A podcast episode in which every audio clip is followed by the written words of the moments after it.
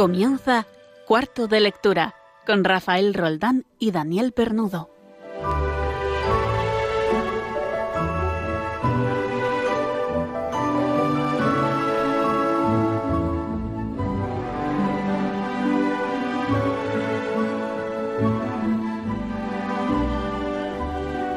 Muy buenas tardes desde nuestro cuarto de lectura o buenas noches, todavía no lo sabemos porque es una alegría eh, ver, mirar por las ventanas y ver que todavía hay un poquito de luz.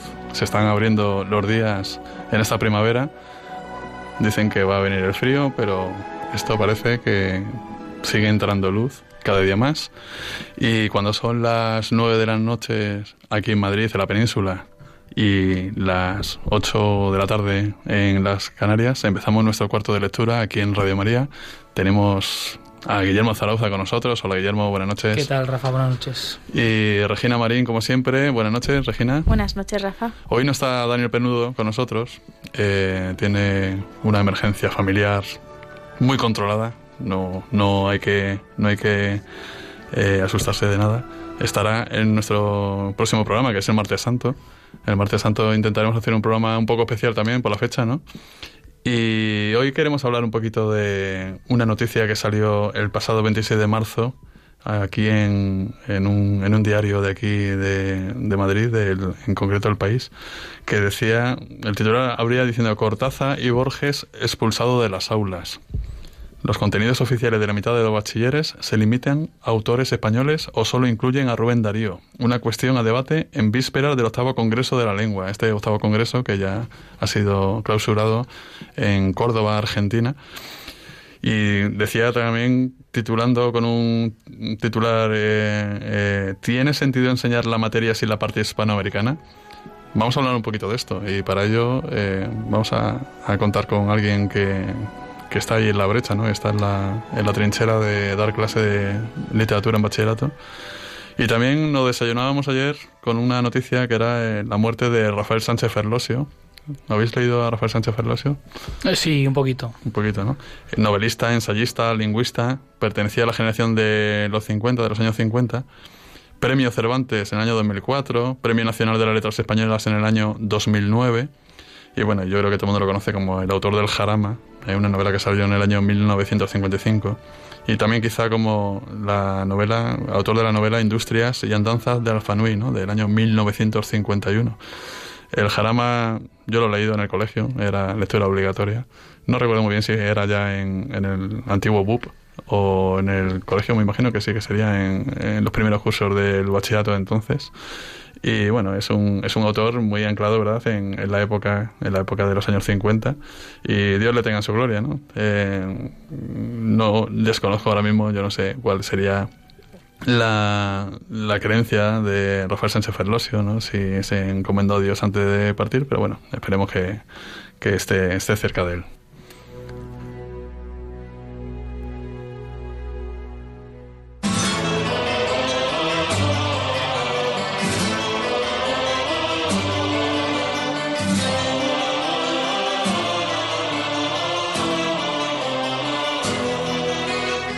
Siempre Regina nos va a contar que, en qué consiste nuestro programa de hoy.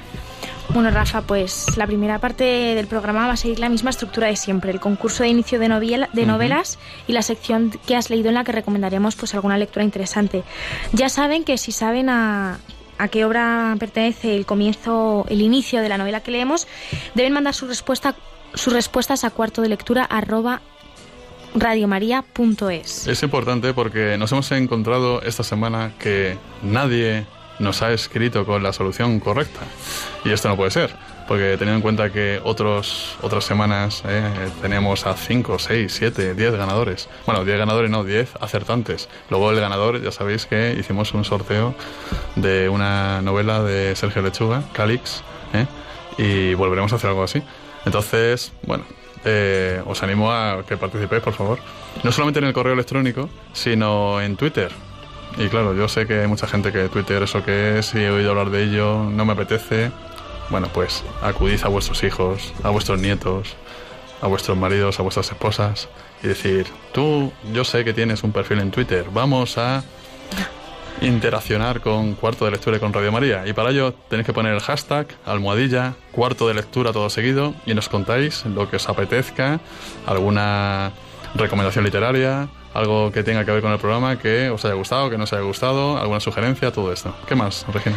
Bueno, pues después de la sección que has leído pasamos a una entrevista, como ya has dicho, con el profesor de literatura y escritor Julio César Romano. Y para acabar con el programa hablaremos de autores hispanoamericanos centrándonos en los que son considerados los 10 mejores. Claro, se nos ha encendido un piloto de alerta cuando, cuando he leído esta noticia y cómo, que no se ven los autores hispanoamericanos fundamentales en la historia de la literatura española, entendiendo el español como un idioma que lo que hace es unir países, ¿no? Y, intercambiar, intercambiar eh, lo que es una riqueza de cada uno de los continentes. Y vamos a ver si salimos de si esto es injusto, si es justo, si tiene que ser así. ¿eh? Y empezamos entonces.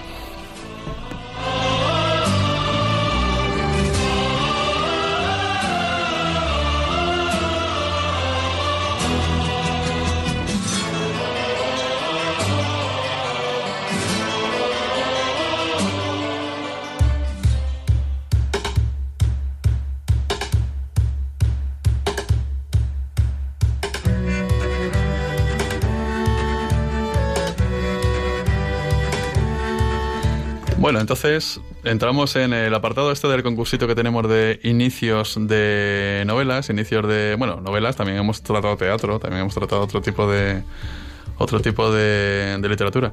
Y el que no ha, no ha sabido nadie o tampoco, no sé, o no ha querido decirlo, eh, nuestra propuesta de hace dos semanas se refería a la Regenta de Leopoldo Alas Clarín. Es una obra, es una obra eh, de la literatura que es muy controvertida, muy controvertida, tiene mucho fondo, eh, hay gente que la detesta, hay gente que le gusta mucho, es al fin y al cabo forma parte de la literatura española, está muy bien escrita y yo creo que tiene su hueco ¿eh? en las grandes obras de la literatura española con un contenido que puede ser visto desde muchos ámbitos, desde muchos eh, ángulos y ahí está, ¿no?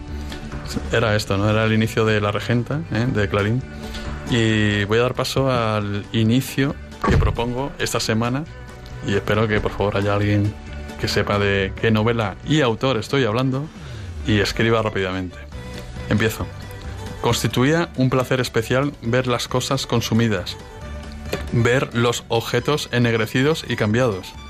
Con la punta de bronce del soplete en sus puños, con aquella gigantesca serpiente escupiendo su petróleo venenoso sobre el mundo, la sangre le latía en la cabeza y sus manos eran las de un fantástico director tocando todas las sinfonías del fuego y de las llamas para destruir los guiñapos y ruinas de la historia. Fin de la cita. Eh, ¿a, quién, ¿A quién se refiere esta cita? ¿Qué novela empieza con esta cita?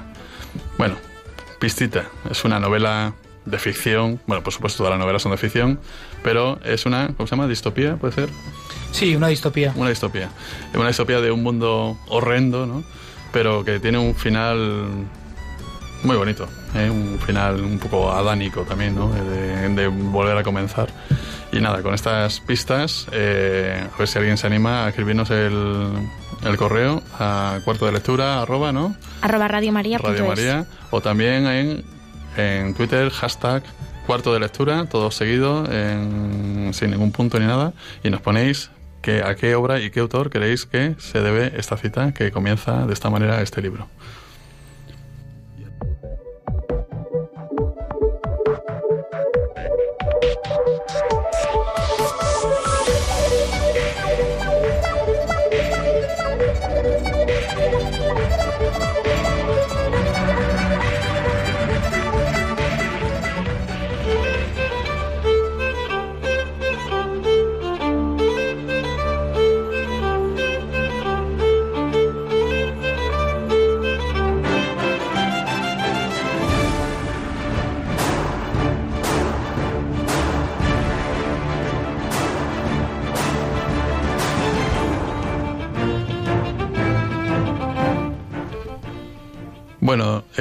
Guillermo, ¿tú qué has leído últimamente? Cuéntanos. Pues mira, Rafa, yo te iba a hablar de, una novela que forma parte de una trilogía. Uno puede pensar que a veces las trilogías, ¿no? como igual que en el cine, eh, igual tienen un poquito menos de calidad, ¿no? Por no tratarse de, de novelas individuales, de obras individuales, pero en este caso no es así. Y bueno, igual a alguno le sorprende que la novela de la que voy a hablar es Los Tres Mosqueteros, de Alejandro Dumas, ¿no? Es la primera parte de las novelas de D'Artagnan, que es esta trilogía de la que os he dicho. Sí. Y bueno, la segunda parte se llamaría 20 años después. Es un título que no es muy original porque es 20 años después de la historia. Y por último, déjame que mire un poco la chuleta, que el francés no es muy fuerte. La tercera parte, que sería 30 años después, lleva como título El Vizconde de Brachlon. Algo así se debe pronunciar.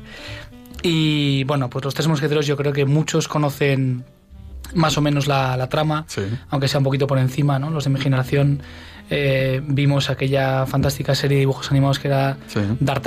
Y los tres mosqueperros. Había muchas versiones cinematográficas además. Y muchísimas versiones, Incluso ¿no? una musical de Jim Kelly, creo recordar. Eso es. Entonces, bueno, es, es una novela que eh, se le puede considerar un bestseller. Mm, eh, sí, sí, tiene lo claro. mejor de los bestsellers, porque aparte de muchísima calidad literaria, es una novela que te engancha desde el principio Ujú. y que no puedes dejar de leer. Es trepidante. Y bueno, la trama así, pues eso, ¿no? Una. De manera muy sencilla. Es una novela de decir- espionaje, ¿eh? Es una novela de espionaje, es una novela que tiene. eh, ambientada en el siglo XVII, pero Eso es, tiene amor, tiene pues, eh, lucha, ¿no? Pues es, bueno, es, es novela, una novela histórica también. novela histórica, ¿no? Aparecen muchos personajes históricos. Y bueno, pues comienza con el viaje de D'Artagnan hacia París, porque Mm. él quiere convertirse en mosquetero. Sí, es un paleto de pueblo, ¿verdad? Y eso es, Que se entonces- presenta en la capital. Ya de camino a París ya empiezan sus aventuras, ya empieza a hacer enemigos. Y una vez llega, llega a París, él se enfrenta por separado con los tres mosqueteros. Ellos sí que son mosqueteros, ¿no? Los famosos Athos, Portos y Aramis. Y finalmente termina siendo amigo suyo. Y, y, bueno, junto con ellos, eh, pues viven todas las aventuras de la novela. Y, y, bueno, muy recomendable. Es una novela recomendada para primeros lectores. Si Para- están más o menos avezados a la lectura, ¿no? Porque a lo mejor el- la manera de... Los niños de ahora están más acostumbrados a lo mejor a lecturas mucho más... eh, no sé cómo decirlo, eh, cinematográficas, ¿no? Eh, pocas descripciones, mucha acción. Sí, yo creo que puede ser una novela que también eh, puede servir también para reconciliar muchas veces a, a chicos que igual están un poquito lejos de, de este hábito. Eh, yo creo que les puede sorprender muchísimo porque realmente, eh, ya te digo que es que mm, tal y como escribía Dumas, bueno, yo no sé si le podemos considerar un adelantado a su tiempo, Sí. pero, pero bueno, es que no puedes dejar de leerla, de verdad. Regina, ¿tú tienes algo también? Yo tengo una, eh, una obra cortita, no es muy larga, que se llama Misalgar. La, la autora Misalgar. es Misalgar, Iba Ajá. la Tonda, es la autora. ¿Misalgar Eh, qué es? ¿Qué es Misalgar es una casa de Valencia, bueno, porque es una novela autobiográfica. Entonces ella cuenta sus memorias de infancia y, y juventud en esta casa de Valencia rodeada de naturaleza, de campo, de aire libre. Entonces, bueno, es un poco... eh, es, es muy bonita de leer, ¿no? Y la característica principal de esta novela es que está escrita a dos voces. Una voz en primera persona, que son simplemente sus recuerdos de infancia, lo que ya veía su prima a caballo. Y luego una segunda voz, escrita en tercera persona, que es como si hablara la casa. Entonces, bueno, pues es, es una profundización en los sentimientos de la vida. Es- esta es más metafórica, quizá un poquito más complicada de leer, pero también más bella. Y entonces yo tuve la suerte de hablar con la autora Ujú. y, y ella me dijo que, que escribir esta obra para ella fue una catarsis, porque por lo visto, eh, bueno, perdieron la casa y entonces tiene ahí como ese recuerdo frustrado. De su infancia, ¿no? De el paraíso perdido. ¿no? Exactamente. El paraíso perdido de la infancia y además eh, recurrir de nuevo ¿no? a objetos que nos hablan, ¿no? Nos hablan porque nos cuentan muchas Claro. cosas. De... Claro, la casa habla para ella. ¿La autora ha dicho qué es? Es una catarsis. No, No, digo que la autora. Ah, ah, el nombre de la autora. Eva la Tonda. Eva la tonda de catarsis. La Tonda catarsis. Muy bien. Pues eh, es una novelita corta, has dicho. ¿eh? bueno, no es de 20 páginas, son como 150. Sí, pero vamos, muy bien. Pero vamos, sí. Muy bien. Pues yo también me voy a animar ahora a, a recomendar algo y lo mío no es narrativa, lo mío es un libro para frikis, ¿eh? para frikis en este caso de la bicicleta como yo lo soy. Entonces, bueno, es una recomendación que yo leí en un, en un foro de estos de para bicicleta, bi- bicicleta adictos, no sé si existe la palabra. Y recomendaban esto, se llama, atención al título, lo dice todo, ¿no? Bueno, de hecho, el título es La bici lo es todo, ¿no? ¿Vale? Está escrito por Robert Penn, que es un periodista inglés, que son de estos locos que dicen, voy a dar la vuelta al mundo en bicicleta, ¿no? Y, lo hace, ¿no? El tío se va al Himalaya y esa cosa. Yo no sé cómo se hace eso, pero habrá que tener tiempo, porque este hombre asegura que está casado además.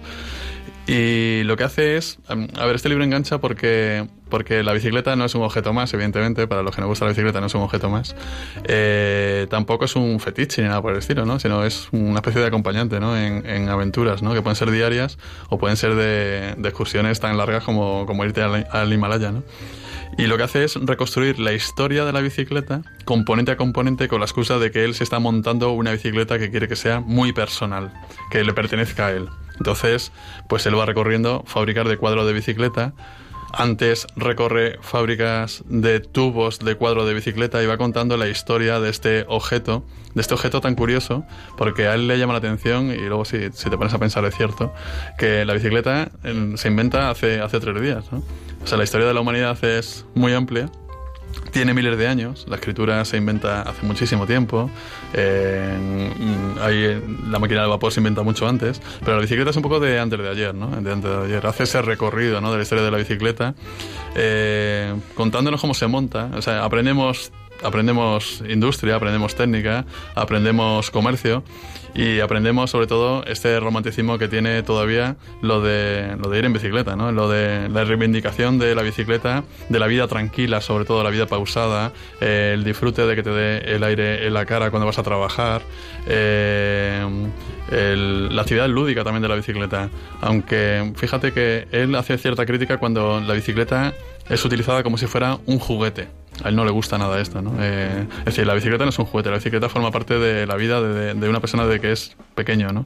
Dice, de hecho, eh, casi nadie recuerda en realidad cuando empezó a montar en bicicleta. A lo mejor si recordamos cuando nos soltaron del, del sillín, eh, nos pegamos las cuatro o cinco caídas aquellas, ¿verdad? Eh, dramáticas y sobre todo eso no se lo olvida nunca, ¿no? Entonces, el libro se llama La bici los todo, el autor se llama Robert Penn, es muy divertida y si sois, pues eso, aficionados y, y un poco frikis de, de este maravilloso instrumento, eh, es muy recomendable.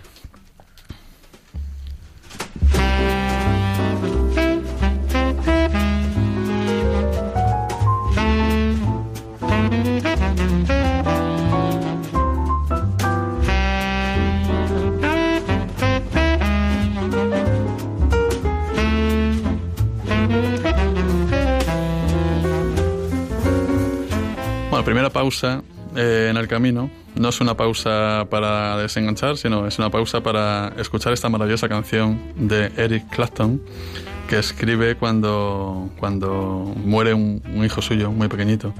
Y Eric Clapton, que hasta entonces había llevado una vida muy acelerada, como buen rockero, como buen bluesman, eh, de pronto se pone, se pone a pensar, ¿no? O sea, que, que, solo da la vida, ¿no? Que, qué, injusticia, ¿no? Que mi hijo haya muerto, ¿no? Y escribe esta maravillosa canción que habla así, dice cosas como, ¿sabrías si mi nombre, sabrías mi nombre si te viese en el cielo? ¿Sería lo mismo si te viese en el cielo? O él está seguro que su hijo está en el cielo y él no se ve digno de volverse a encontrar con su, con su hijo en el cielo, ¿no? Él se ve un poco muy inferior, ¿no? Él ya sabe que su hijo es un ángel que está en el cielo. Es una canción muy bonita se llama Lágrimas en el Cielo, eh, Tears in Heaven, y vamos a escucharla ahora mismo.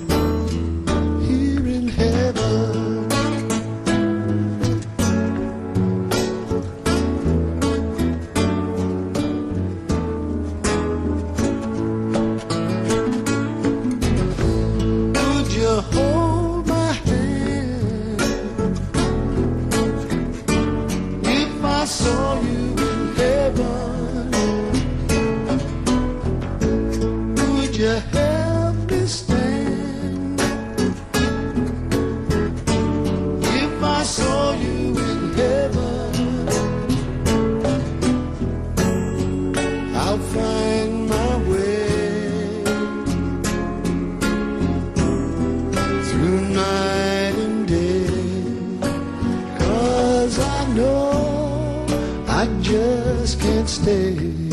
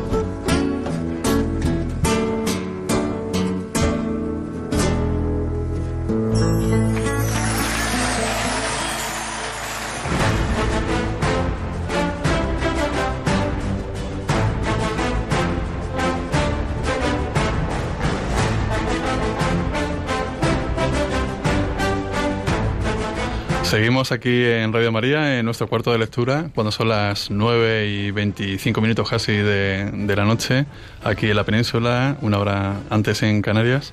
Y vamos a entrar un poco de lleno en el tema que, que queremos abordar hoy. Y todo salió a raíz de, a raíz de una noticia eh, publicada el día 26 de marzo en el diario El País que titulaba Cortázar y Borges expulsados de las aulas. Los contenidos oficiales de la mitad de los bachilleres se limitan a autores españoles o solo incluyen a Rubén Darío. Es una cuestión a debate en víspera del octavo Congreso de la Lengua que se celebró la semana pasada eh, allí en, en, Córdoba, Argentina. ¿no? Eh, para ello creo que tenemos un invitado. ¿A quién tenemos al otro lado del teléfono, Regina? Pues como hemos dicho antes, tenemos eh, a un profesor de literatura y lenguas clásicas y escritor, que es Julio César Romano. Y precisamente por su labor como docente es un gran conocedor de la psicología de los niños y sobre todo de los jóvenes. Uh -huh. Entonces esto le ha llevado a especializarse en literatura infantil y juvenil. Uh -huh. Muy buenas noches, Julio César. ¿Qué tal? Buenas noches. Oye, eh, no sé si te ha llamado a ti la atención esto. Nosotros, bueno, a, a, ver, el programa lo hacemos unos cuantos docentes, lo que pasa que yo soy docente de ciencias, y yo desconocía este, este currículum tan sesgado, digamos, ¿no? ¿A ti, ¿A ti qué te parece? ¿Tiene sentido enseñar literatura española así en la parte hispanoamericana? Pues no tiene mu- mucho sentido, pero llevamos, y es que no lo recuerdo bien, he estado mirando, pero esto se hizo en enero del 2015. Sí, con la ley la Ver, puede ser, reforma, ¿no? o sea, sí, sí, sí, o sea, le llevamos ya, me parece a mí que tres años, así, sí, literatura hispanoamericana. Entonces, mm, sentido tiene, pues sentido, porque la literatura, más que entenderla por países, pues debemos entenderla por lengua, ¿no? O sea que la literatura española incluye, por supuesto, la literatura hispanoamericana porque está en lengua española, claro. Claro, aquí estamos hablando de, de- de la formación de alumnos. Esto es una asignatura porque hay que decir que la asignatura es lengua castellana y literatura, que es de carácter obligatorio para todos los bachilleres, todos los tipos, sea ciencia, sea humanidades, sea ciencias sociales, sea mm, incluso artes. Eh, ¿Tú piensas que una forma sesgada de literatura no va a hacer buenos lectores eh, si es eso lo que queremos hacer eh, en este tipo de asignaturas, no? Sí, bueno, la literatura ya viene sesgada desde hace ya unos años, ¿no? Porque antes, yo llevo ya casi 25 años Sí. y antes daba literatura española, hispanoamericana del siglo XX como una sola asignatura. Ajá, Ahora mismo está esa asignatura metida dentro de la lengua, sí. o sea que la literatura, en una de estas reuniones que tuvimos de, de profesores, Sí. pues hubo alguien que dijo, hemos asistido al entierro de la literatura. Y claro, nos quedamos todos así porque la literatura forma una parte mínima del examen de selectividad. Sí. Son dos puntos, bueno, tres puntos. Ajá. Eh, y lo otro es gramática, claro. Hay una asignatura que es literatura universal, ¿no? Pero esto ya es una optativa, ¿no? Que es sí, una, eso es el- sí. ujú. que es una, Eso se oferta sobre todo en cuarto de la ESO. Ajá. Pero eh, vamos, que se oferta para solamente quien quiera quien, quiera cursarla y no, no es obligatoria. Eh, la literatura española, por lo tanto, no, no debe ser una cuestión nacional española, ¿no? Sino que tiene que formar parte de una cultura en castellano, digamos, ¿no? Es, eso es. Sí, o sea, la lengua va unida a la cultura, la cultura a la lengua, y la forma de ser de las personas, pues va muy unida también a la lengua que se utiliza. Entonces, nosotros estamos muy unidos porque, porque utilizamos la misma lengua y además yo creo que ellos han enriquecido más todavía la lengua española Sí, que nosotros los españoles. claramente, O vamos. sea, el boom de la literatura hispanoamericana pues es un boom eh, universal. Nuestros autores no han tenido, quitando Cervantes, pues no han tenido tanta tanta relevancia, ¿no? O sea que... O sea, ellos nos han nos han eh, nos han traído aquí nos han tra- no, y nos han traído nos han traído aquí a, a la vieja Europa, ¿no? Eh, una manera de, de utilizar el lenguaje, ¿no?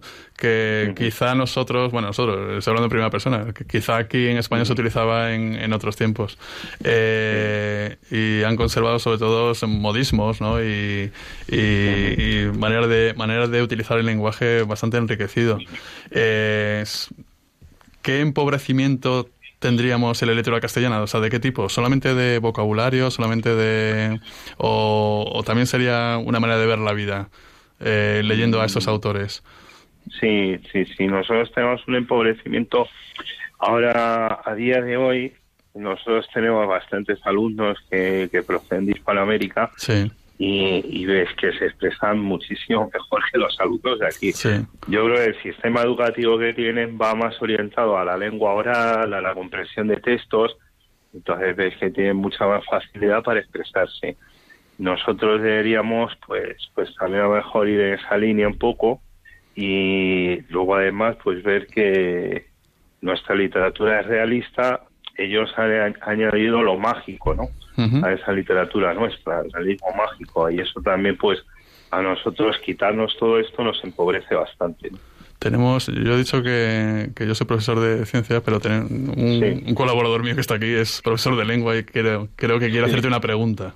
Ah, muy bien. Sí, ¿qué tal, Julio César? Mira, soy Guillermo.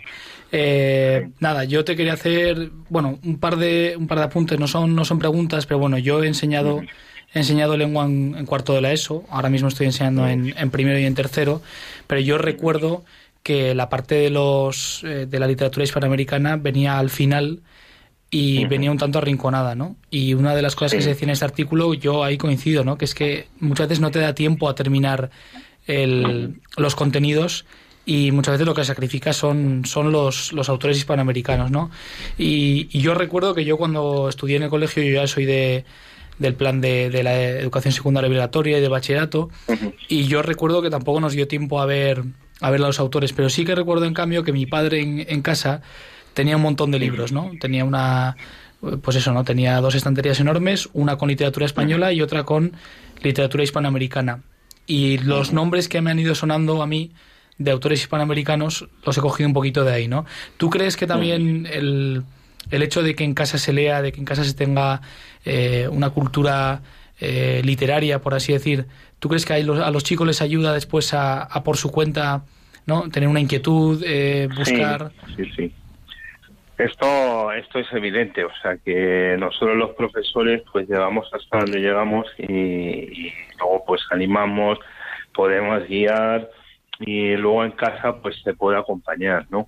A veces está muy claro también que de padres lectores pues hay hijos lectores, Claramente. pero también de padres no lectores Sí. también pueden salir hijos lectores. Sí, sí. Entonces ahí tiene que haber un ambiente de, de lectura en casa, de trabajo, pues que lleve a, que lleve a eso, ¿no? Porque a, a lo mejor los padres tampoco están a veces muy muy capacitados pues para aconsejar, pero bueno, para eso estamos los profesores. Fíjate que en el artículo. En el artículo viene una, una cita de Vargas Llosa que dice los lectores de una sociedad se forman fundamentalmente en el colegio. Yo no sé si es responsabilidad del docente principalmente la afición de cada alumno lectora. Eh, Claramente, claramente en casa, en casa es lo que dice Guillermo, ¿no? Eh, tienes un padre que te aconseja y dice léete esto, ¿no? Eso puede torrar a veces y decir como mi padre me lo me lo me lo ofrece debe ser algo malo eh, o, o no, ¿no? Eso depende también de la adolescencia de cada uno, ¿no? Eh, pero claramente, claramente la influencia en casa dice mucho, ¿no? Eh, ¿cómo, cómo se, tú que eres docente, cómo, cómo se aficiona un, a un chaval a la lectura? Eh, Pues- yo creo que si, si se le, si se le torra mucho con, con el tema de la lectura, un chaval que habrá rebotado con esto, ¿no? Y más en esta época de la pantalla, ¿no? Que es el gran, digamos, enemigo de la lectura si, si confrontamos, que ni siquiera habría que confrontarlo quizá, ¿no? Exactamente, o sea, el problema a veces es confrontarlo, es decir, mira, estás haciendo esto, en lugar de hacer esto, debes hacer esto otro. Se tiene que ofrecer como o sea, otra alternativa más, mm, además de lo que hay, ¿no? Sabemos que pues hay tiempo para todo, ¿no? Tienes que ofrecerlo como otra alternativa.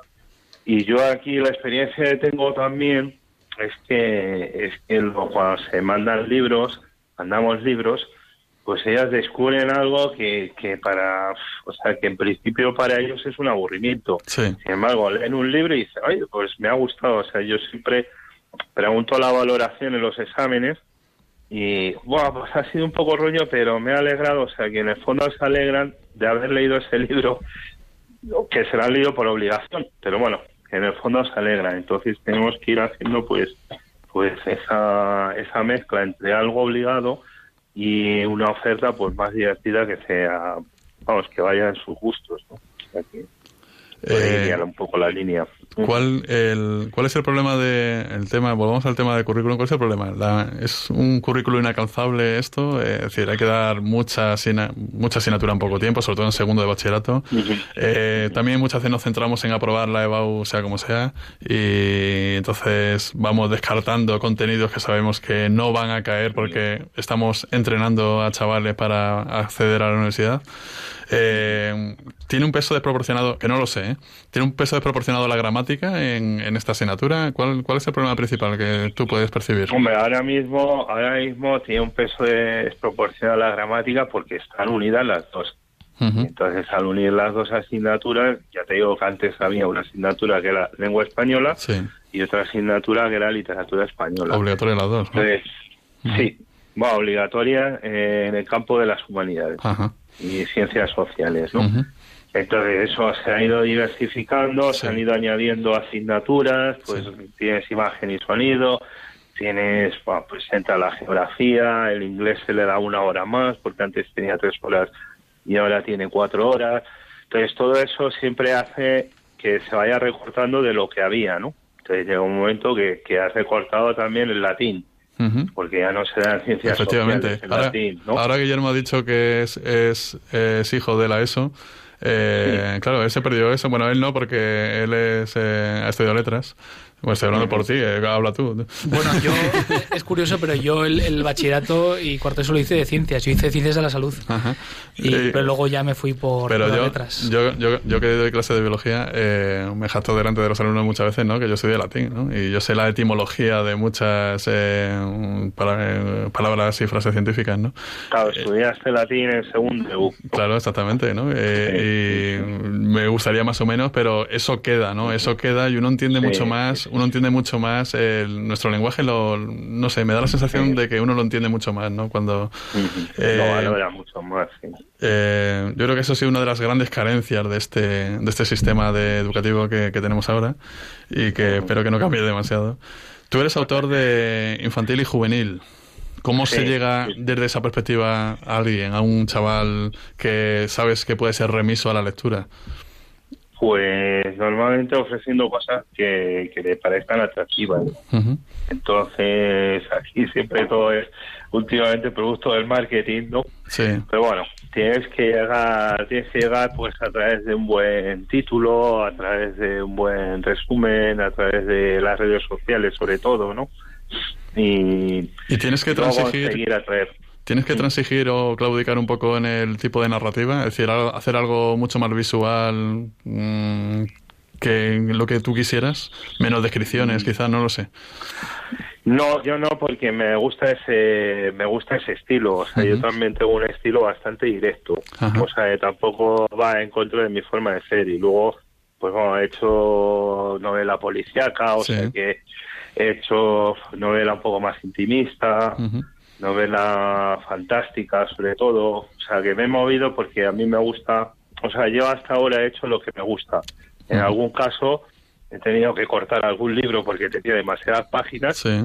eso sí que es lo más llamativo, pero fuera de eso, todo lo demás, pues más o menos sí que he hecho lo que lo que me gustaba hacer. O sea, que tampoco tampoco he pensado en los lectores ni en si es posible que esto se publique o no se publique, pero bueno, también quizá porque mi estilo va va acorde con con estas generaciones. Claro, yo, yo lo que he visto, yo que lo he visto, en, lo que veo en las aulas muchas veces es cuando un chaval tiene que leer a Pío Baroja, que a mí Pío Baroja me parece muy bueno para iniciarse en novelas de aventuras, ¿no? En- si leemos eh, Zarken el aventurero, Las inquietudes de Santiandía, eh, son maravillosas novelas de aventura, y les cuesta muchísimo arrancar con ellas porque dicen, tiene mucha descripción, ¿no? Claro, eh, con, la, Sí. con la- con la comparativa de, de el tipo de literatura que se lee ahora, que es mucho más directa, como tú dices, ¿no?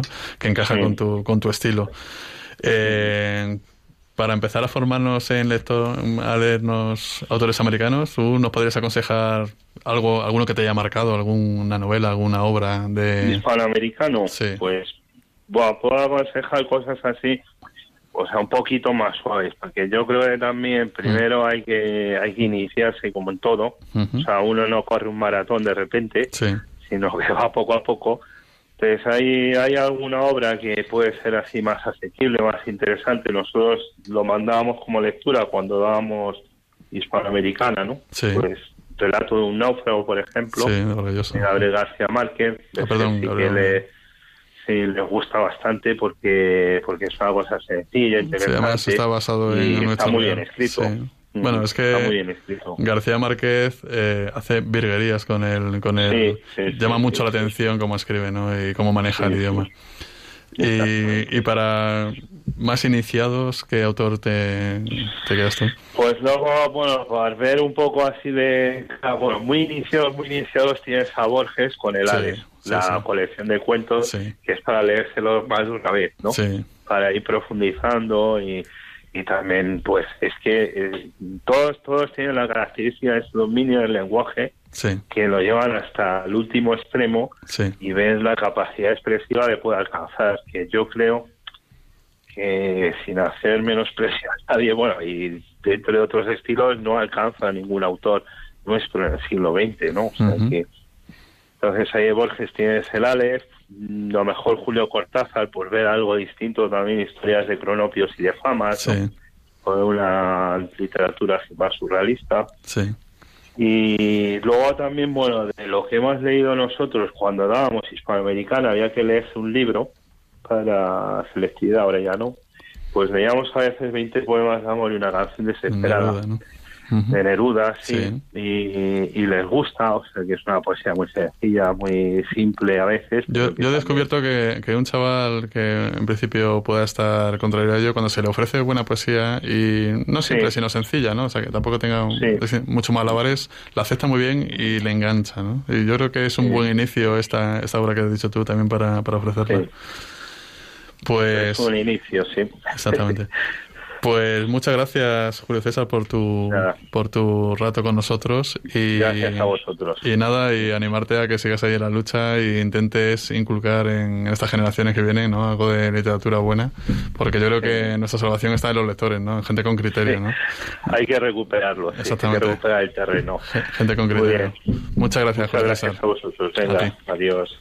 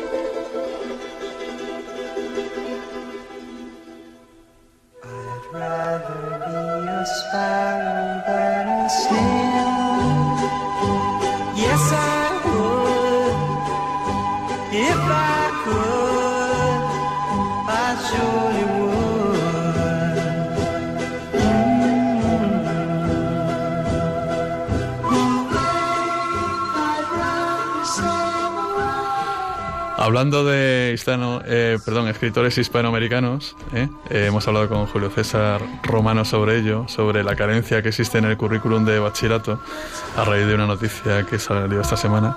Vamos a repasar mm, unas, unos cuantos autores. Eh, claro, uno se mete en internet, en Google, y pone las mejores eh, autores de lo que sea. Y te salen 40 listas, ¿no? Entonces creo que Regina ha trabajado un poco el tema. Yo y- he trabajado un poquito. Sí. Eh, he cogido cinco listas y entonces he hecho un recuento de cuáles son los más nombrados. ¿Quieres que te la cuente? Vamos a ello. Venga. Pues el primero de la lista es Gabriel García Márquez, Sí. que mm, bueno, es colombiano y autor de obras tan emblemáticas como Cien años de Tú lo has soledad. leído, ¿no, Guillermo? Yo lo he leído, he leído Cien años de soledad y tuve que leer en segundo bachillerato Crónica de una muerte anunciada. Sí, muy buena. Además te Sí. dicen, te dicen, eh, ¿cómo se dice ahora lo de que te dicen en el final? Eh, Spoiler. Eso, te hacen el spoiler en la primera frase, me parece, ¿no? Un flashback, Eh, ¿no? Saltos Ay, temporales. yo no me lo sé. Bueno, no me lo digáis, no me lo digáis. Exactamente. Entonces, eh, bueno, yo, yo lo he leído bastante. Más que nada porque mm, este García Márquez embruja con el lenguaje, ¿no? O sea, hace malabares con el lenguaje, ¿no? Que es lo que decía Julio César, ¿no? Los autores americanos llevan esa ventaja, ¿no? Son, son magos del lenguaje, ¿no? Sí. ¿Cuál es el siguiente autor que nos viene en estas listas? Pues Pablo Neruda, que, que ya le ha nombrado Julio César, Sí. Que según el ya citado García Márquez eh, es el más grande poeta del siglo XX en cualquier idioma. Así Según García Márquez, Según ¿no? García Márquez. No sé si estáis de acuerdo o no. Yo la verdad es que he leído poco de Pablo Neruda. Neruda. Bueno, es chileno de nacimiento y su nombre real es nada más y nada menos que Ricardo Elicier Neftalí Reyes de Vaso Alto.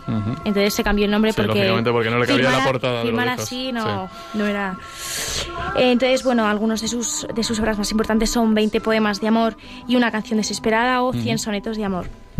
Eh, yo, yo tengo una anécdota con este. Ah, vale, venga, anécdota. Eh, Te he dicho, yo voy a contar una anécdota cuando eso, entonces tú me tienes que hacer caso. Vale. El- este, bueno, este hombre, es- sabéis que tenía una ideología comunista muy, muy arraigada, de hecho, eh, tiene odas a Stalin y oda a Lenin y todo esto, ¿no? Es un magnífico poeta, magnífico poeta, sin entrar en política. Yo recuerdo que en el servicio militar a mí me tocó enseñar a medio a escribir, a leer a gente, a, a soldados que, que- que ni siquiera habían escrito nunca, ¿no? Uno de ellos, con, tanta, con tantísima emoción, me enseñó la primera carta que le escribía a su novia, ¿no? Como yo leía aquella burrada que ponía, dije, no, vamos a ver, a, a la chica no se le puede hablar así. Entonces le dejé el libro de, de Neruda para que se inspirara. Claro, él lo, lo copió literalmente, ¿no? No sé si la novia se creyó que él había escrito aquello. Cuando se enteró el general, dijo, pero si este hombre es un rojo, dijo así literalmente, ¿no? ¿Cómo le enseñas eso, no? Entonces, bueno, me, me jugué, me jugué el pellejo, pero al final salimos bien. Yo creo que estos, estos dos se casaron bien y, y final feliz. ¿Cuál es el siguiente? Pues el siguiente es una chica, la primera chica que se mete en la lista y es Gabriela Mistral, eh, que fue escritora y poetisa chilena. Ujú. Bueno, algunos de sus obras más importantes son Sonetos de la Muerte, Desolación, Lecturas para Mujeres o una antología que se llama Las Mejores Poesías. Y así como dato curioso es que en 1914 Sí. fue Premio Nacional de Poesía de Chile, algo llamativo porque era una mujer y en estos años pues... Sí, bueno, ah, quizá en el ámbito, en el ámbito de poético no, no había tanta desigualdad. Claro. Mm. Eh, bueno, también se encuentra en esta privilegiada lista Mario Vargas Llosa, que fue Premio Nobel de Literatura en 2010. Ujú. Al, final sus eh, al finalizar sus estudios primarios empezó a colaborar en, en varios diarios y ya siempre ha permanecido muy ligado a... Ma- Mario Vargas. Llosa es otro de los genios de la literatura. Es una pena que últimamente esté ligado a otro tipo de literatura, ¿verdad? Que es la rosa y estas cosas. Sí. Un tipo de prensa, sí. Eh, Sí, exactamente, pero, pero a mí me gusta mucho, he leído bastantes cosas suyas, ¿no? Hay algunas que no son muy recomendables. eh, vamos, Bueno, y bueno, muchas apariciones también en, en política, ¿no? En Eh, política también. En la parte nacional Sí, del sí, periódico, sí. sí. De hecho, tiene algún hijo también en política allí en Chile, en Chile no, perdón, en En- Perú. en Perú. Y él se presentó en alguna elección también, creo, eh, Vargas Llosa. Y hay una, hay una novela suya sobre la dictadura de Trujillo en, en, en la República Dominicana. eh, que es fantástica, ¿no? Es fantástica esa, esa novela. ¿Cuál es el siguiente? Pues Isabel Allende, que yo creo que aquí hay un poquito de controversia, ¿no? Sí, bueno, es que eh, a mí llama la atención, yo también he visto listas de estas, hasta ahora estaba de acuerdo más o menos en los que iban saliendo y son, yo creo que son grandes clásicos. Isabel Allende no me parece tan, tan clásica. ¿Tú qué opinas? Pues opino que no he leído nada de ella, pero que me fío mucho del criterio de Regina, que ha hecho, vamos, ha hecho unos apuntes Trabajo periodístico. espectaculares. Yo, yo leí suyo, a ver, La Casa de los Espíritus. Le Sí, leí, es- su fue- obra cumbre y Fue un bestseller y lo tuve que leer, ¿no? sí. Pero tampoco me dijo mucho, ¿no? Me pareció, y a lo mejor me perdonará algún lector si digo esto, me pareció una imitación de García Márquez en Cien años de soledad. Pues nada, hay muchas visiones. Eh, seguimos con Jorge Luis Borges, que también hemos hablado antes de él, que vamos, es, se ha ganado un puesto excepcional por sus cuentos, ¿no? Ujú. Eh, seguimos con Julio Cortázar, que también hemos hablado de él, me han quitado todos, todos toda mi lista me la han quitado. Eh, Está caracterizado por su alto nivel intelectual y por su peculiar forma de tratar los sentimientos.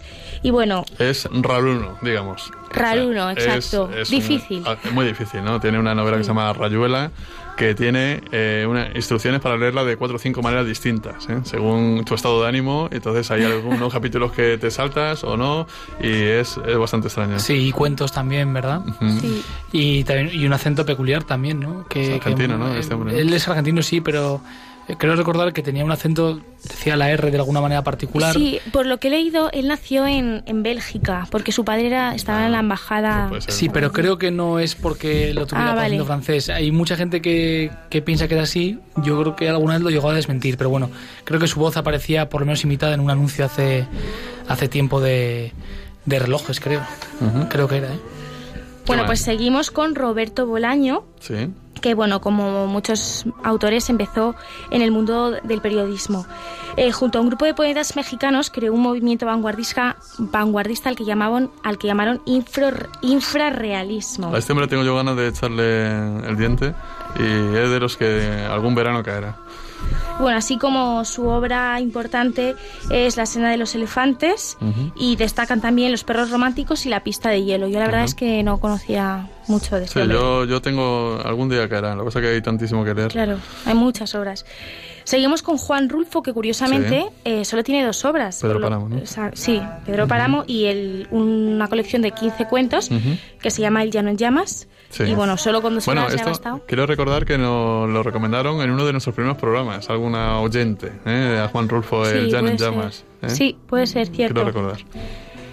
Y ya por último, para acabar con nuestra lista, Octavio Paz, Grandísimo. exact- poeta y ensayista mexicano y premio Nobel de Literatura. Sí, y entonces, bueno, comenzó muy prontito, con 16 años, a publicar sus cosas en un periódico. Y bueno, obras importantes son Luna Silvestre, No Pasarán, Libertad bajo palabra o El laberinto de la Bueno, soledad. noveles tenemos a Octavio Paz, eh, Pues muchos. García Márquez, Vargas Llosa y Borges fue el gran, eh, no Nobel, ¿verdad? Que siempre estaba en, en todas las listas. Y bueno, tampoco le hace falta, yo creo que a Borges tener un Nobel o no para, para su Para grandeza. grande. Un poco su, como- su- su grandeza literaria. Como Chaplin, ¿no? En los Oscars, que creo que tiene un Oscar honor- honorífico. O pero- Oh, sí, claro, o sea, efe- efectivamente. Esto, esto me recuerda también mucho, salvando las distancias, por supuesto, cuando a Juan Pablo II decían que había que dar el Nobel de la Paz, seguramente tenían razón, pero como si a Juan Pablo II le hiciera falta un, El un Nobel, un premio justo. Nobel. No. Para nada, ¿verdad? Al grandísimo San Juan Pablo II. Eh, pues vamos terminando ya, ¿no? Cuando son, vamos, ya quedan 10 minutos ya para las 10. Y bueno, vamos terminando este programita de hoy. Muchísimas gracias por una vez más por estar aquí, eh, Guillermo Zarauza. No, gracias a ti, Rafa. Eh, muchas gracias a Regina, como siempre. ¿eh? Nada, a ti. A Javier en el control también le saludamos y le damos las gracias por estar aguantándonos otra, otra semana más. Y vamos a... vamos- Gracias a los, a los oyentes por escucharnos. Exactamente. Animamos, por favor, que nos escribáis. Nos encanta. Ah, y contanos desde dónde, ¿eh? Desde dónde nos, nos escribís. Utilizad Twitter, ya sabéis, con el hashtag cuarto de lectura, todo seguido. Y vamos a cerrar con una canción de Rosalén y el Canca. ¿eh? Eh, yo la he descubierto hace poco. Regina dice que es maravilloso Rosalén y el Canca. Y habla de, habla de quitarse lastres que tenemos, ¿verdad? Para empezar a volar. Vamos a escucharla. Muchas gracias y hasta dentro de dos semanas. Os dejamos ahora con el noticiario aquí en Radio María. Las hojas del guion, si quieres buscarme, mira para el cielo. Pero desde que me dejé el bolso en la estación le pegué fuego a la tele del salón, te prometo hermano que mis suelas no tocan el suelo. Solté todo lo que tenía y fui feliz. Solté las riendas y dejé pasar.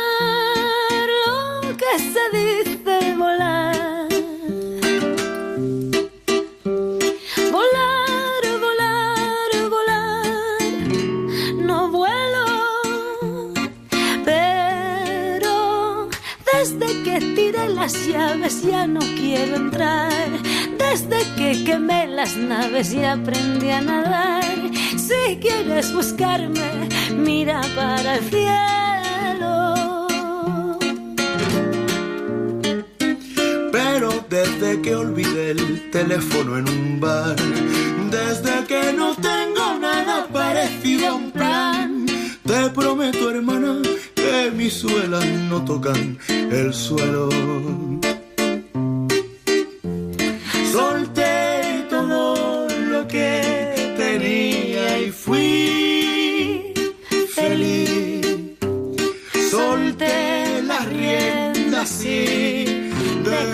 Pasar. No me ata nada aquí, no hay nada que guardar. Así que cojo impulso y a volar.